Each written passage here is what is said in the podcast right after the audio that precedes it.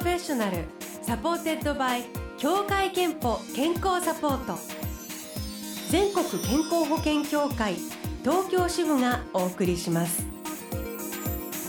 東京 FM ブルーオーシャン住吉美紀がお送りしています。木曜日のこの時間はブルーオーシャンプロフェッショナル supported by 協会けんぽ健康サポート。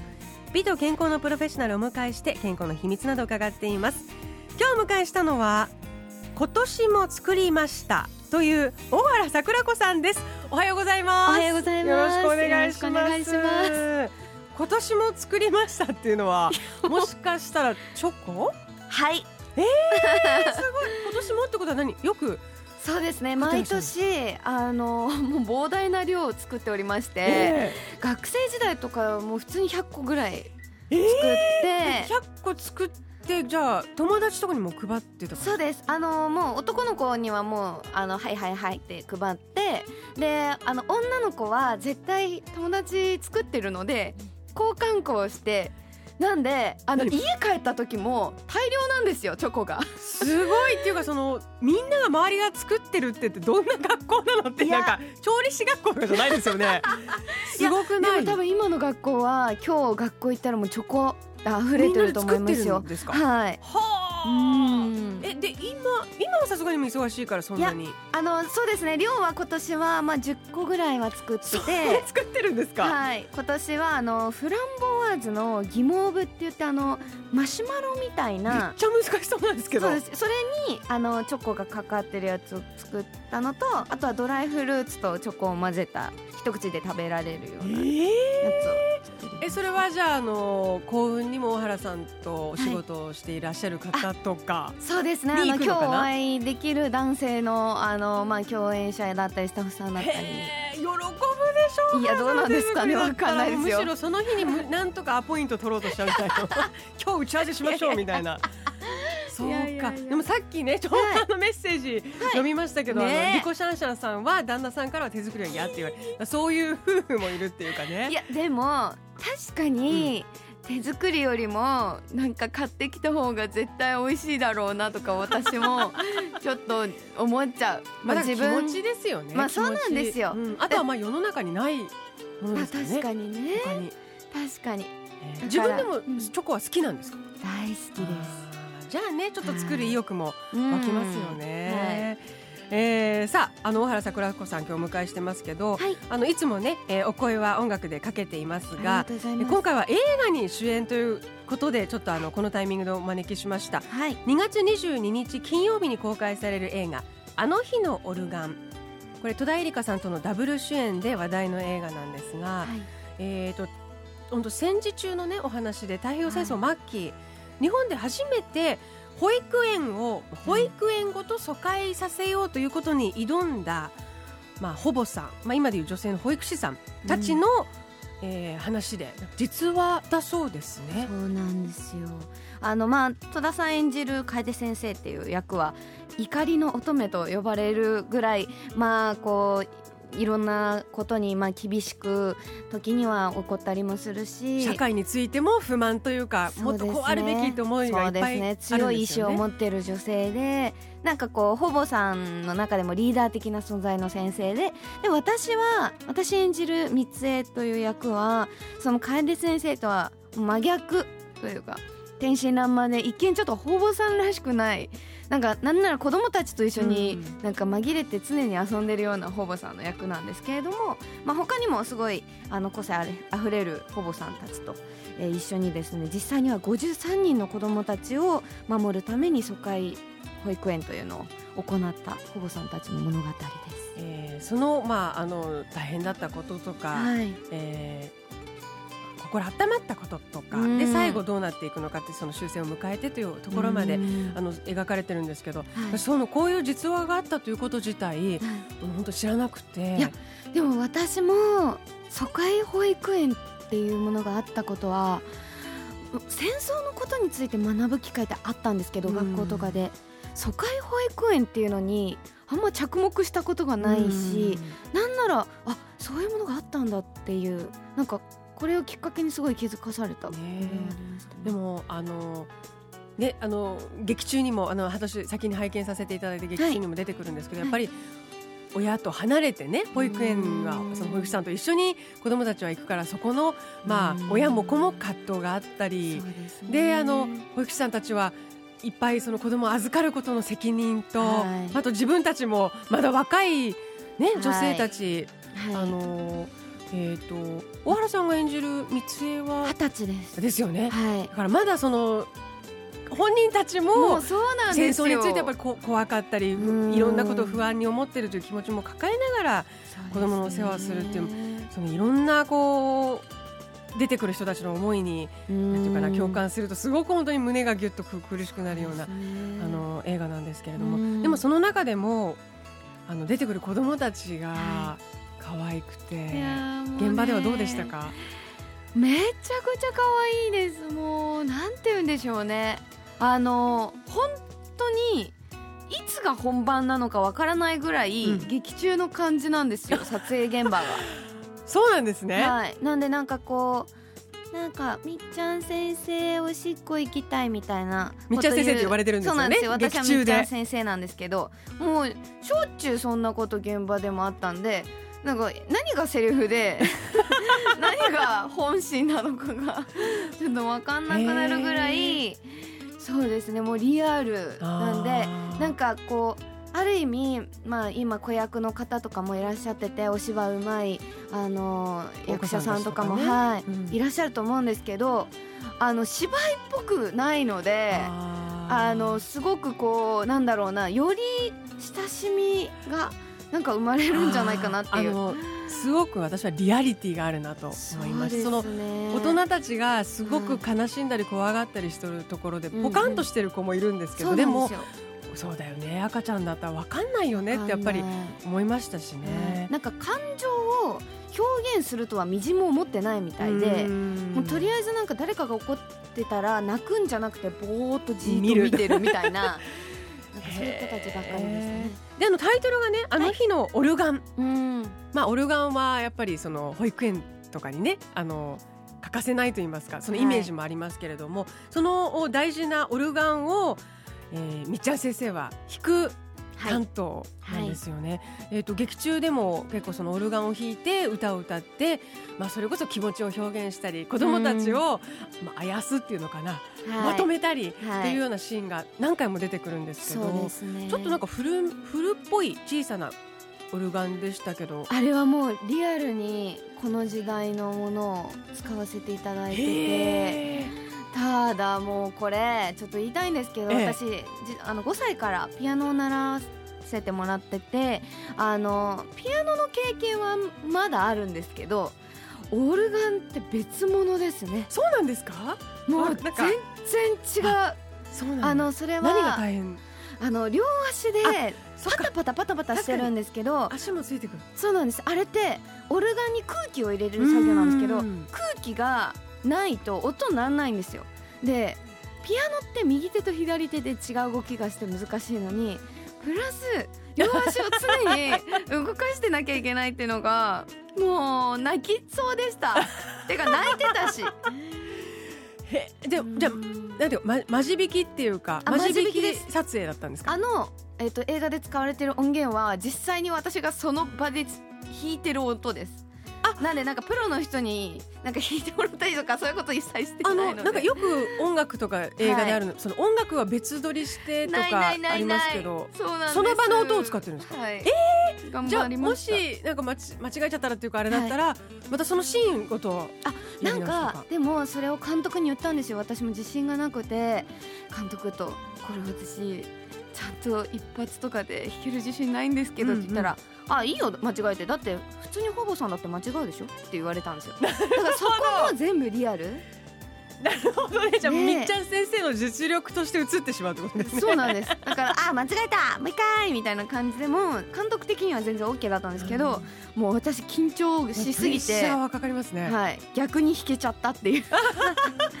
でもねちょっと微妙に間違えてたりするんですよね、えー、まあでもそれもリアリティのうちっていうことなのか、うん、そうですね。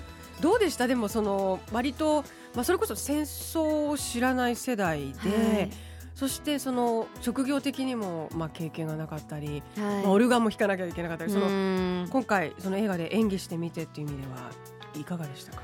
そうですね、でも、うん、やっぱりすごい責任感というか、まあ、お話しいただいた時点でやっぱりなんだろう実際にこの経験をした方が見て見た時にいやいやそんな甘いもんじゃないよって言われないようにしようとは思いつつでも三つの役ってすごいそこが難しくて天真爛漫でもあるのでなんて言うんでしょうね。すごくその塩梅は難しかったんですけどなんかそのなんか三つとして表現する云々は置いといていろんな戦争のことは知っておかなきゃなと思ったんでいろんな本読んだりとかなんかお話を聞いたりとかそれこそなんかあの監督がおすすめしてくださった本読んだりとかしてましたね。えー、ということで、うん。あのぜひご覧いただきたい映画です、はい。映画あの日のオルガン、えーではせっかくなのでここで主題歌をね、えーオンエアしたいと思いますけれども、じゃあ曲紹介せっかくなのでしていただいてもいいですか、はそれではお聞きください。アンサリーで満月の夕べ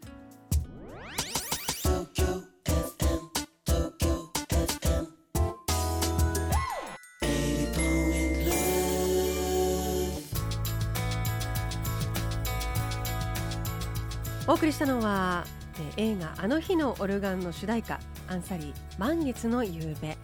そして今日はスタジオにそのあの日のオルガンに主演されている大原桜子さんをお迎えしています、はい。後半はあの大原さんの健康や元気の秘密についても伺っていきたいんですけど、はい。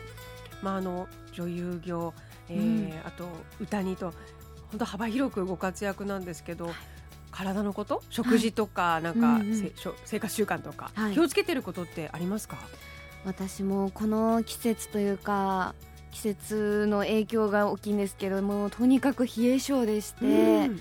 体を温めることにすごく専念しております。寒がりなんですね。寒がりです。さっきスタジオ入ってきた時もコートみたいなのが着てらっしゃいましたもんね。すいません。本や当失礼ですよね。でもいや私もね寒がりだからすごく共感します、どんなことしてますか？体を温めるえっとですすね週5ぐらいでジムに行ってますまず筋肉とそうですね。血流。をよくしたくてもうなのでもう週5回ジム行って運動して汗流すこととあとはあの生姜紅茶を飲んでます。うーん。あの生姜チューブってあるじゃないですか、あれとあれをああれと蜂蜜に、えーお湯を注いでで紅茶でこうなんだろう左右さなうん。なんて言うんでしょうねゆはい。さゆさして、はい。飲む っていう。すというか。そうですね。へえじゃあそういうことで気をつけたりあとはね。温めるというと本当に着るものとかお風呂とか、お風呂はもうそれが私多分人よりも温度高くて434度で入っちゃうんですよね。へえ結構暑いですよねやっぱ。そうですね。厚めだから厚めが好きってことですよね。厚めが好きでああの今実家なんですけどあの私の後にお風呂入る家族にいつも「暑い!」なんで温度下げないの?」って言われて 「ごめん」って言って。言われえてます。でそれを知っておくとじゃあ割と冬も安定して大丈夫なんですか、はい。今言ったようなこと。をそうですね。ねまあうんにしてもねなんですけどなんか本当どなたか体温まる方法があったら教えてくださいっていう感じで、ねでも結構長くかかりますよねうん。冷え性をこうよくするねそれこそ食べ物とかもじゃあ冷たいもの食べないとかは冬は気をつけて。食べちゃいますけどね。でもあのー飲み物とかめちゃくちゃあったかいものを飲むようにはやっぱりしてます。いねえーあとなんか気持ちの健康と言いますか、はい。リフレッシュあとストレス解消とかで。友達に会う。おしゃべりをする。おしゃべりが好きでなんでもう30分でも会えるってなった時に、会いたいなって思ったら30分だけ話に会いますね。いつの時代のお友達が一番そういうあの、今も気が合うんですか？そうですね。でも私ちょうど1年前にやった舞台で「ファンホーム」という舞台をやらせていただいたんですけどそこで共演した横田美希ちゃんっていう女優さんとは300、えー、と365日じゃない。もう今までその共演し終わってから2日以外は毎日 LINE してるんですよ。おはようからお休みまで、すごい。ちょっともう恋人みたいな。いやもうすでしかも レズビアンの役だったんですよ。へえじゃあもう気持ちもすごくいやも同調しう多分てすごいそれで仲良くなったんですけどそうなんですよね。すごい仲良くさせてもらってて。じゃあそれこそあの30分ぐらい会う、えー、と時はい。間が空けばじゃああけばも LINE 以う外で話そうよみたいな、そうですね。そういう存在がいるの大事ですね。そうですね。向こうがねいや面倒くさいからいいよみたいに言われちゃったら。い。やなんかねすごいまめな方なんですよねみきへつんは。ーいやでも素敵、そういうあの現場でもねうんはい。あの大人になってからもそういう仲良しができるっていうのは、きっとあのね。小原さんがすごい心がオープンでねあのはい。活動してらっしゃるからかなと思いますけども。えっとちなみにあの、はい。まさにね体が資本だと思いますけど、はい。健康と向き合ううん。機会である健康診断にはいけていますか？結構私行く方です。なんかあの なんだろうな別にあーここの調子が良くないなとか思う前にとりあえずなんか一回診断行っとこうかなと素晴らしい。思って行ってますね。えー、そして小原桜子さんのお健康の秘密伺いたいと思います。健康の秘密はまるまるですではい。お願いします健康の秘密は笑うことです。健康の秘密は笑うことです、うん。いただきました、はえーこのコーナーではあなたの健康の秘密や健康でいるための秘訣も募集しています。毎週1名様にクオカード3000分をプレゼント。ブロシャンのホームページにあるメッセージフォームからお送りください。ご応募お待ちしています。えーそして映画「あの日のオルガン」は2月22日金曜日に公開されます、うん。そして大原さん今年はデビュー5周年。ありがとうね、ございます、おめでとうございます3月6日にはデビュー5周年記念ベストアルバム「カムオンをリリースされます、これこの「カムオンうん、タイトルに2つの意味が込められてると伺ったんですけど。そうですね。なんかこう「カモン」って聞いてあの英語の「そのおいでよ」とかうん「来いよ」みたいはない。カモンのなんかイメージとあとはその今回「カムオン」ってこの表記がベトナム語の表記なんですけどへ CAMON ってカモええンはこれは「ありがとう」っていう意味がありましてあなんかそのそうなんですか。二つの意味を込めて。カモンにしましたあと私が予想してたのは、はい。カメラオンなのかと。おなるほどね。どうしてもねいろいろやってらっしゃって。なるほどね。カメラオンキャムとかって結構あのキャメラのことをね、はい。略して英語では書くので。確かに。勝手に載せる3個目の理ね。由じゃあそういう意味も込めて3つにしましょう。えーということでぜひ、はいえーキャムオンこちら3月6日にリリースです、えーさらに5月からは全国ホールツアーもあって、あと今年は9月にミュージカルの出演も決まっています。はい、森幸之丞作白井明演出の新作ミュージカル「怪人と探偵」こちらヒロインとして出演されるということではい。もう、今年はねこの映画の女優、えーそしてあのアーティストとしての、まあ、はい。ライブ活動もあるし、えーさらにミュージカルということでもうめっちゃ充実してさらに忙しい一年にね今年は本当になんかそうですね。とても楽しみな一年になりそうだなって今でも思ってます。なんかまだ言えないこととかもたくさんあるんですけど、あの随時ちょっと皆さんに報告できたらなと思ってるので。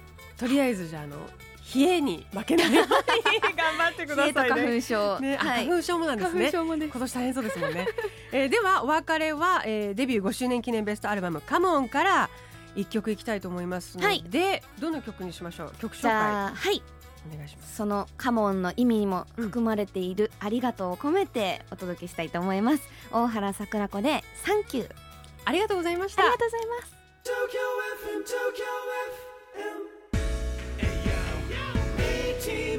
FM.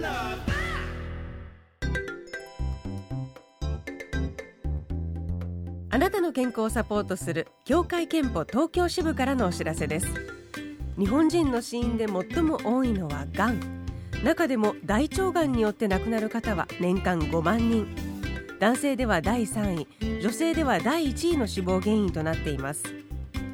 協会憲法では加入者ご本人向けに生活習慣病予防検診をご用意しています。大腸がん、胃がん、肺がん検診が含まれており女性は2年に一度乳がん子宮頸がん検診が受けられます。早期発見早期治療のためにも積極的に受診してください。協会けんぽ東京支部からのお知らせでした。ブルーオーシャンプロフェッショナル supported by 協会けんぽ健康サポート。全国健康保険協会東京支部がお送りしました。